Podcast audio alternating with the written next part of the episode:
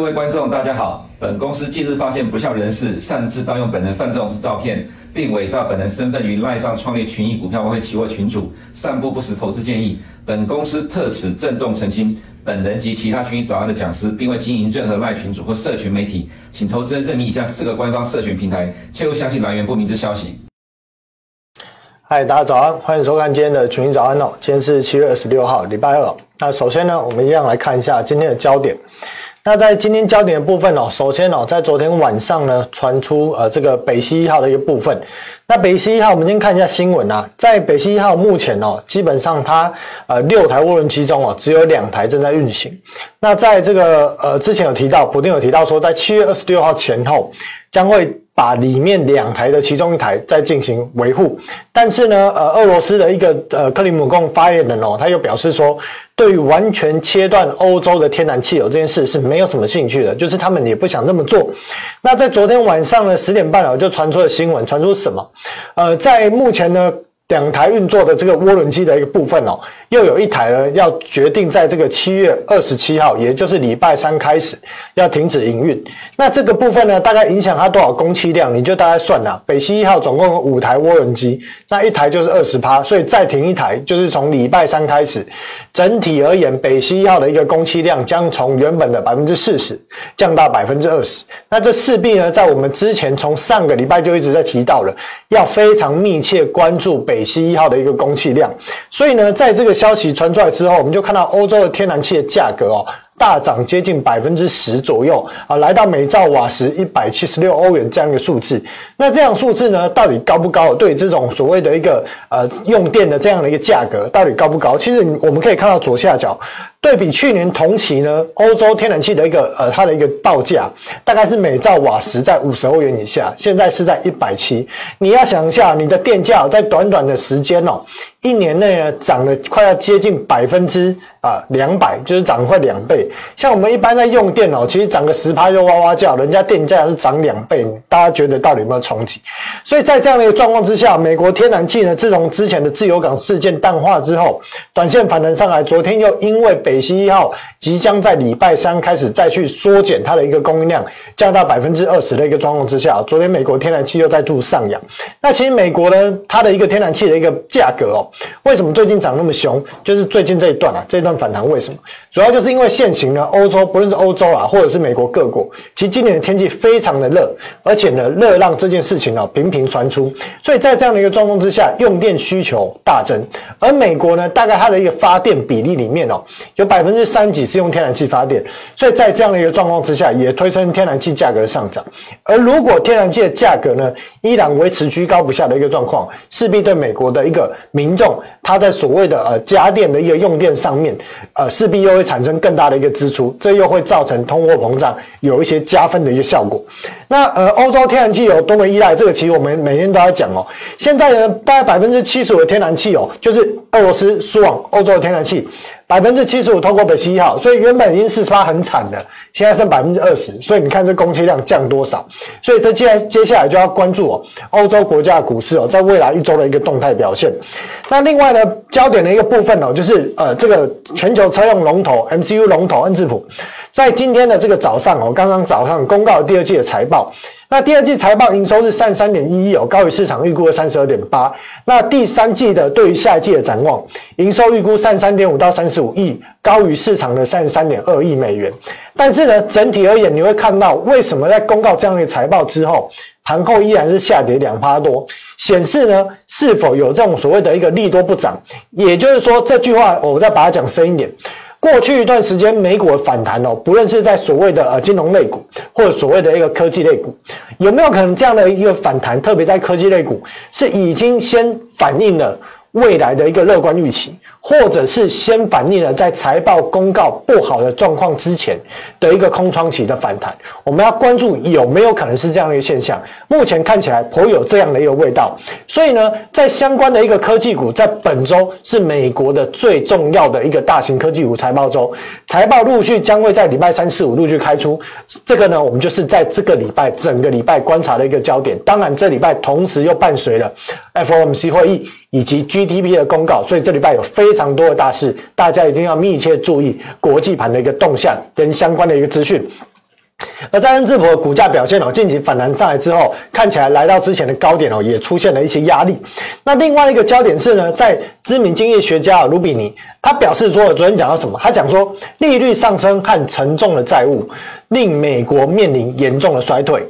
他比例哦，呃，他举你说，跟过去一段时间，在一九七零年代当时的所谓的一个呃经济呃经济萧条这件事情，当时是处于一个停滞型的通膨，但是呢，在当时的时候负债比是很低，可是现在这个时间点，美国民众的负债比是非常高，特别是在疫情这个这一段期间之后，负债比快速的上升，而这件事情呢，其实反映的是什么？又回到这张图啊，当然这张图跟那张大表不一样，这是在描述说货币的一个供应量。跟全球股市的关系，这个部分呢，呃，概念就是说，这个 M2，这 M2 是怎么创造出来的？透过基础货币来去做乘数效应所创造出来。而这 M2 是实际的钱吗？不是，很多是透过举债。这概念是什么？好比说，今天小明啊，他呢拿了这个一百万啊，去银行存钱，存了钱之后呢，假设说这个国家它的这个法定准备金是百分之十，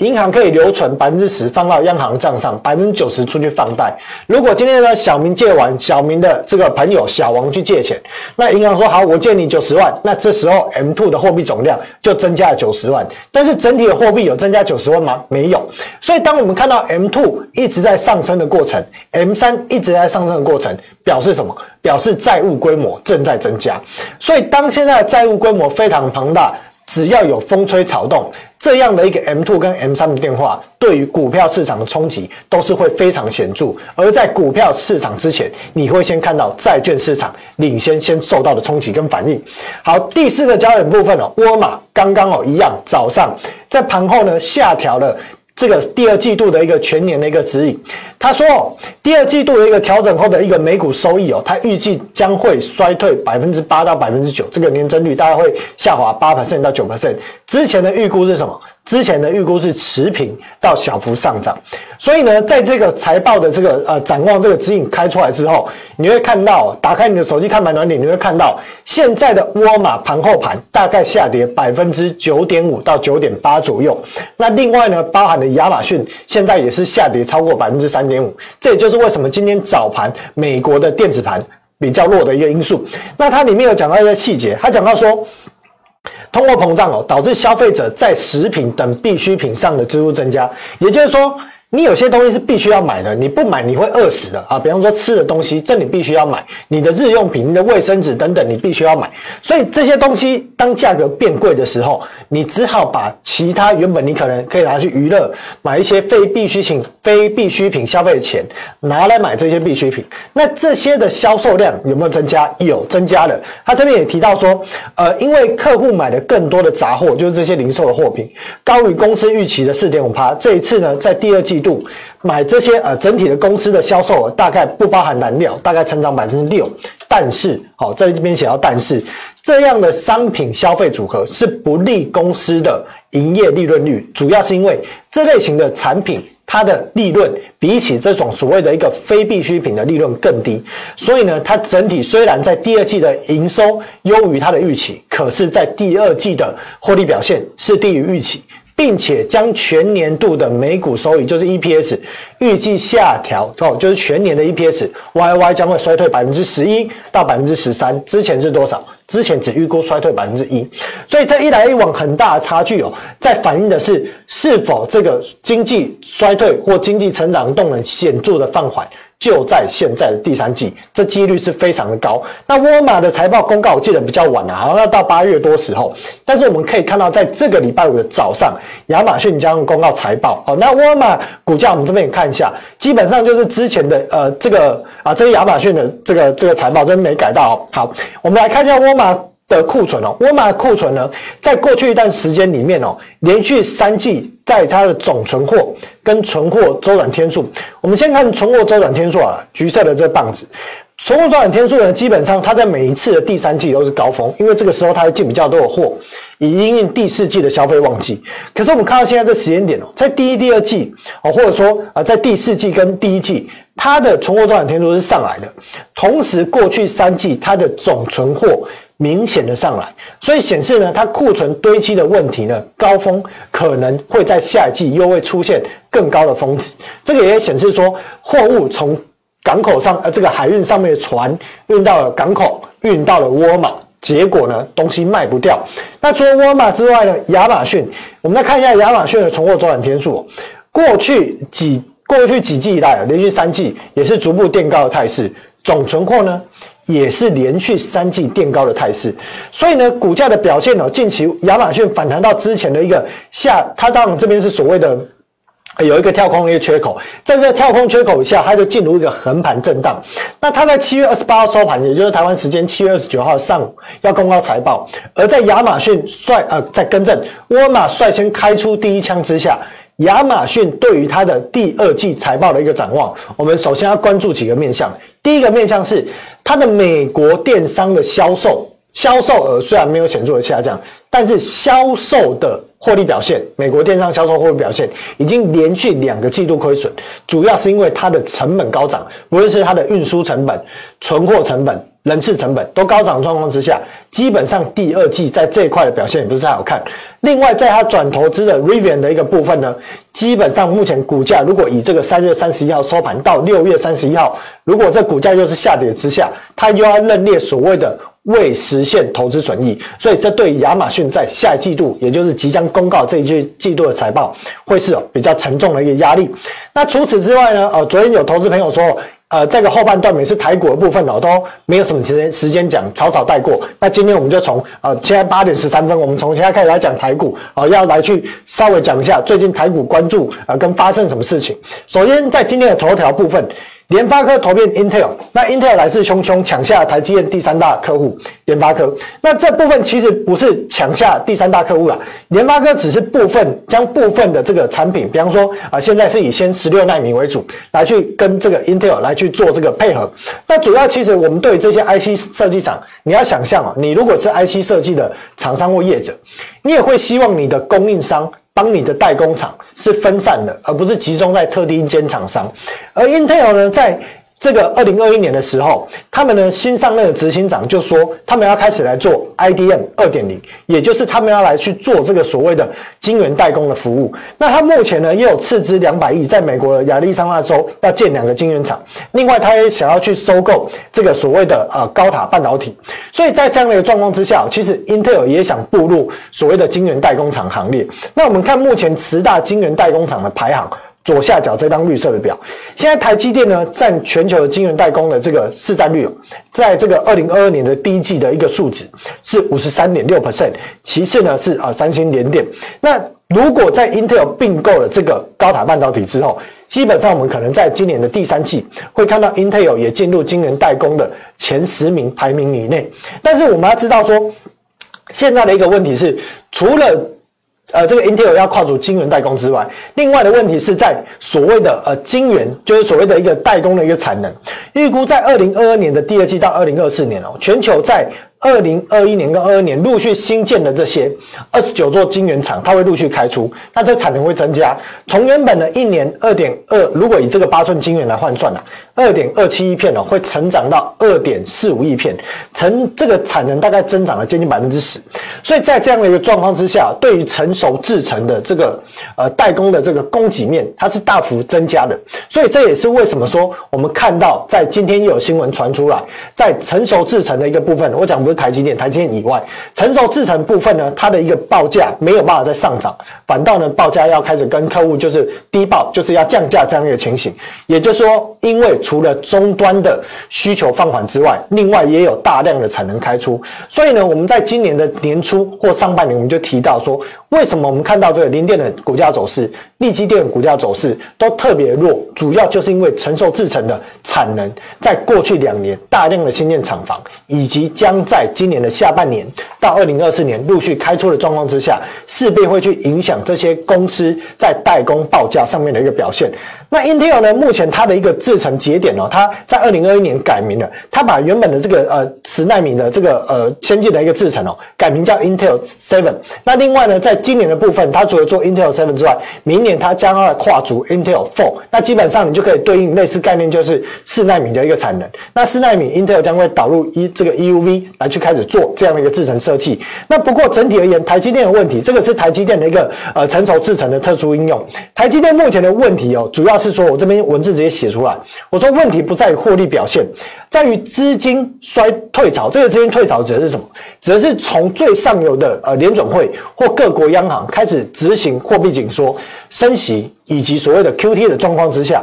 资金退潮会影响。个股股价的一个本益比，这个所谓的一个评价的本益比，就是说，当你钱多的时候啦，所有的股票有的没的，阿猫阿狗，基本上你只要有赚钱，还是不要亏太惨的，本益比都有办法上去。可是当这个钱在退潮的时候，哪怕你是公司获利表现，你的产业地位是龙头，或者具有很高的一个前瞻性、很好的一个未来发展方向的一间公司，你的本益比也会受到下修。主要就是因为钱流在退，所以呢，钱流在退会导致台积电的评价哦下修，不是获利是评价。那另外还有一个问题，Intel 也要跨足所谓的一个晶圆代工，当然 Intel 目前的一个制程水准没有台积电先进制程来的走的那么前面。但是它如果针对于成熟制程，它做特殊的成熟制程，它总有这个技术嘛？当然有，所以在这个部分，它如果要跨足这个领域，也许一开始的市占率不是很高，但是市场会去思考一件事情，诶。除了这些原本既有的这些呃成熟制程的厂商，Intel 要跳进来做，那它有没有可能去做一些所谓的特殊的成熟制程的应用？那在这个时间点的状况下，或者在这样的一个思维、市场的一个气氛状况之下，就可能对于台积电的本益比又有下修的一个可能。所以目前台积电的问题不在获利表现，而我们要去关注它的一个本益比评价是否因为资金退潮，以及 Intel 也要跨足到晶圆代工，市场会去想啊，不是现在二零二二年，它。他会去想二三年、二四年的事情，有没有可能因此这样导致它的一个股价比较受到压抑？这是投资朋友要去思考的一个焦点。那另外呢，台股的问题哦，这边写说台股的问题，你要关注的是终端库存的问题，不是它现在的获利表现。首先，我们看哦，研发科的存货周转天数跟它的一个制成品。这个存货，在过去三季以来，哦，如果是以存货周转天数，过去一季哦明显的垫高；如果是以制成品存货，过去三季明显的垫高，这是联发科。再来联咏，过去两季呢，不论是在制程品存货，或者是所谓的存货周转天数，都有上来的迹象。另外呢，除了台厂之外，美国的 IC 设计龙头 GP 呃这个 GPU 的设计龙头呃 NVIDIA，NVIDIA 的一个库存跟库存呃这个制成品哦，跟它的一个存货周转天数，以及连续两季到三季开始往上垫。同时呢，在 IDM 大厂三星也是最近两三季都是这样的一个问题，所以其实这个问题不单单只是我们刚看到的所谓的亚马逊终端的零售，所谓的沃尔玛，包含了 IC 设计 IDM 厂。普遍的都是出现这样的一个问题，所以去化库存时间，我们在上礼拜就讲过，它有一个递延的效应。如果当终端的库存淤淤积成这样子，而美国的消费的民众的消费力道，无论在它的储蓄，在它的这个借贷利率飙升，在它的一个实质薪资因为通膨而下滑，在它的买的股票是套牢的状况状态之下。大家去试想一下，这个去化库存有可能在一季就完成吗？基本上我去判断，认为是不太可能，至少也会像台积电讲的，可能会反映到二零二三年的上半年。好，所以在这个问题，这张表哎又出现了。这问题是什么？首先，我们刚刚在讲的是实体经济面，实体经济面没有能力去化库存，它反过来就会去压抑到终端这一层，当然特别是股票里面的公司的获利表现，而上游又要抽水的状况之下，又要向下压。对于这个金融市场的货币总量又要进行压缩，那你说股价不会受到影响吗？基本上变成上下包夹，股价怎么不会受到影响？好，再来国安基金的护盘，啊，这个已经拖了快一个礼拜，一直没机会讲。好，基本上呢，四大基金，我们先讲四大基金。四大基金里面啊，基本上是指的这四大块。那过去的新闻呢，我去找一下之前新闻，在七月十二号以前的新闻，我们可以看到。四大基金基本上呢，在今年的这个上半年哦，大概是买超超过两千多亿，而特别集中在哪里？台积电。所以在台积电的股价表现呢，过去一段时间，我们看台积电的股价表现。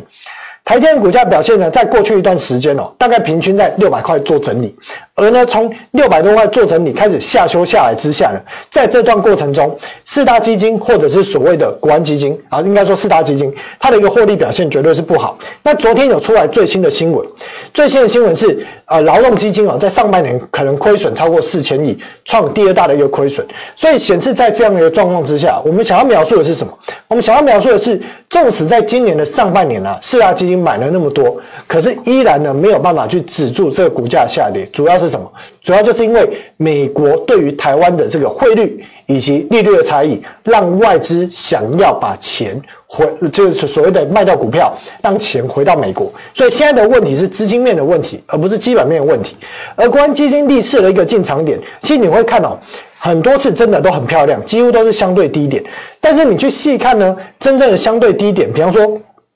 在这个这个位置，这个位置跟这个位置，还有呢，在呃这个二零一五年这个位置跟二零一一年这个位置，还有二零二零年，基本上过去几次啦，国安基金说要护盘，不论到底有护没护啦，其实胜率非常的高。但是胜率非常高，主要是因为。当时他讲说他进场时间点，大概就是国际盘止跌的时间点。其实我真的很佩服国安基金的操盘人，他们对于这个所谓的国际盘判断的一个 view 看起来是非常的准。但是在这一次呢，目前如果实体经济跟所谓的金融市场在国际的一个层面看起来都是比较负向的一个展望之下。有没有办法在这个位置形成相对的低点？我认为投资朋友可能要仔细的去思考一下这个问题。好，所以并不是说国安基金护盘它一定出现低点，而是它要配合国际盘的一个状态，有没有机会来去形成相对的低点。而加权指数的部分呢，近期随着国安基金说护盘啊，打来第二只脚很漂亮，短线 W 底反弹上来之后，上档有之前的一个下缘这个低点的一个压力，也有所谓的这个季线往下扣压力，并且呢也有所谓的我们。我们刚提到的相关科技类股，在这个礼拜将要公告所谓的一个财报，而对于未来第三季的获利展望，将会是市场关注的一个重点。好，那接下来呢，台币跟台股汇率，基本上这张表大概就是用到年底了，除非在美国的这个利率政策或对于这个新兴市场的汇率表现有所改变，否则基本上这个趋势大概就是历年的一个趋势的一个走势，没有太大的一个变化。那数据扫描部分哦，呃，七月份升息三码几率目前还是高达百分之七十七点多。那在九月份呢，啊，之前目前市场预估说升息两码几率最高，可是我们看到升息三码的几率其实也有四十几 percent，所以如果随着 CPI 公告又是居高不下的一个状况，也许九月份。最后还是会变成升息三码的几率会是比较高的。那十年期公司债，因为现在呃，更正十年期公债，现在市场在反映的是所谓的经济衰退的预期，再加上避险需求，所以短线上大概还是维持在百分之三的利率左右来去做震荡整理。那十年期呃，意大利跟这个德国十年期公司债呃公债的一个基差啊，这个呃在最新公告的这个数据又有所跳下来，这也是我们要关注欧洲国家的一个问题，因为刚提到什么？北溪一号又少了一台涡轮机，这个对于欧洲国家的经济哦，肯定又是一个很沉重、很负向的一个打击哦。那美元指数的部分呢，目前看起来是维持高档震荡。那如果随着欧洲的一个市场或欧洲的经济表现又更弱，而升息的幅度又相较于美国比较低的一个状况之下，美元指数基本上目前的趋势哦，应该还是没有所呃没有改变哦。那另外在道琼指数的部分哦，基本上我们就是关注在这个礼拜要公告的这个苹果的一个财报。那大概先前在在这个前两天哦，反弹的一个位置，大概也是之前这个比较明显的这个低点的一个位置哦，所以这边会不会出现压力？以及在六月十几号公告这 CPI 的高点哦，看起来这边压力也是比较大的一个状况之下，建议投资人哦，还是在多头部位的操作上面还是保守以对啊。标普五百指数也是哦，反弹上也都是有压力。纳斯达克虽然比较强，但是谈到之前。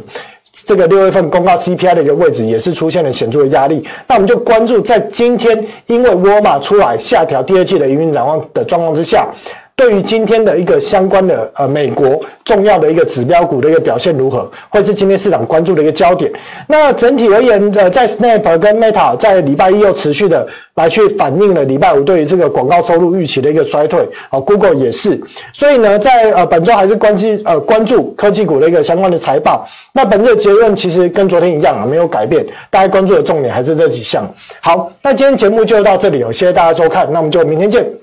拜拜。如果你不想错过最新市场动态，记得开启小铃铛并按下订阅。此外，我们在脸书、YouTube 以及 Podcast 都有丰富的影片内容，千万不要错过。每日全球财经事件深度解说，尽在群益与您分享。